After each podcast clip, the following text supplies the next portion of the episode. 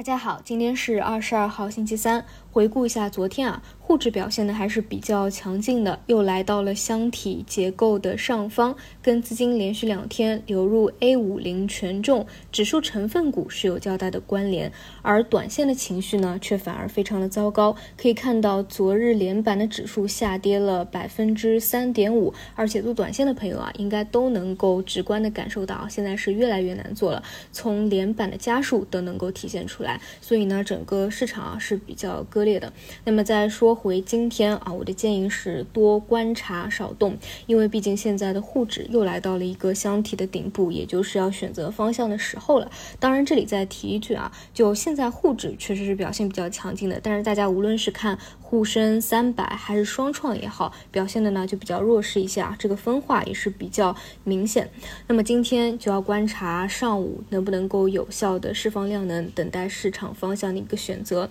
这里呢必须要提醒大家一点啊，尤其是在这个接近顶部的时候，一定不要去过多的在意盘中的一个波动，因为盘中如果无量的一个拉升啊，没有增量资金去跟进，也没有板块支持的一个效应的话，是很有可能出现回落的一个动。作的，如果说你在拉升的时候去做啊，后面无量接力出现一个回落，那就很尴尬，又要套在一个日内的高点了。所以呢，一切都是以收盘为准，或者说更准确一一点来说，一定是要一到两天进行一个确认的啊。所以这一点还是早晨要谨慎一点啊，做一个观察。然后再说回板块啊，目前的板块呢确实是比较混乱啊啊，大票方向机构类的。方向走的比较好的就是跟两会相关的复苏链条，但是这一点呢，在内部轮动的速度也是比较快的。比如说最早期是我们主要提到过的一些金属啊。化工啊，但是后期呢又轮动到了像水泥啊、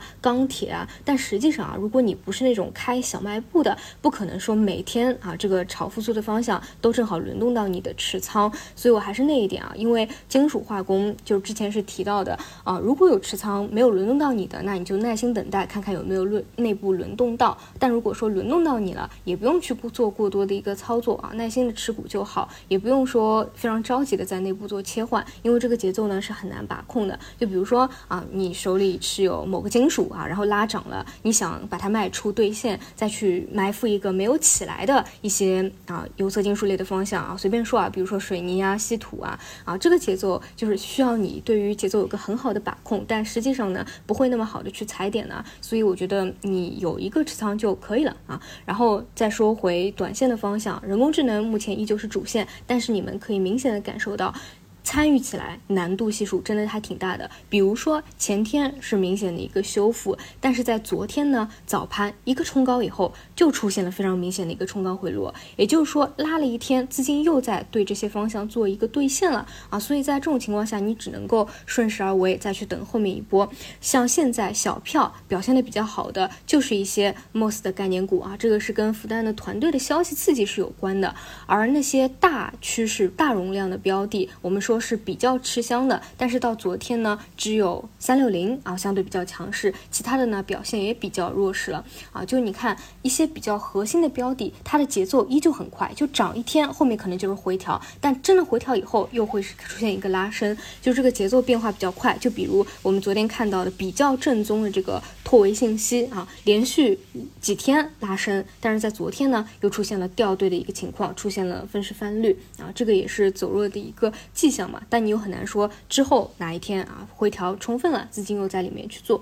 所以呢这些方向你只能够看图施工，去选择几个你认为逻辑比较正宗的大趋势的标的，多看看有没有啊分歧的机会，你可以去做，但千万不要去追高。我这边呢还是聚焦那些正，我觉得啊比较正宗的方向，一个算力，一个数据确权啊，另外一个呢就是新起来的分支游戏的这个应用端，这些呢相对来说啊趋势还在，然后没有明显的走弱，也。比较正宗嘛，还可以去啊关注着啊，但是呢，也一定要记住啊，这些都是安图施工啊。你如果不能够判断的话，就是严格的要设置一个止盈止损，比如说五日线啊，或者十日线啊。然后现在呢，难度系数确实是比较大，然后就不像第一波那么容易赚钱了。所以如果把握不住的话，觉得比较难的话，那你就稳一稳啊，先。在场外观察一下，看看有没有起二波。如果真的确定起二波了，那你再进去看看有没有尝试的机会。但如果说不起二波，直接结束啊，这一波一波到位，走退潮了，那你也能够避免亏钱的一个情况在啊。但目前来说，你不能判断就已经是走弱了嘛，只能说。无往后肯定是越来越聚焦的啊。总之这一块呢，嗯，其实还是比较难把握一个节奏啊。所以如果把握不好的话，就耐心持有一些偏长线的标的吧。当然，长线的标的也得搭配着指数来看。比如说今天如果再一次的冲高回落失败啊，也得去注意一下这个回落的问题，好吧？以上就是今天早评的内容，我们就评再见。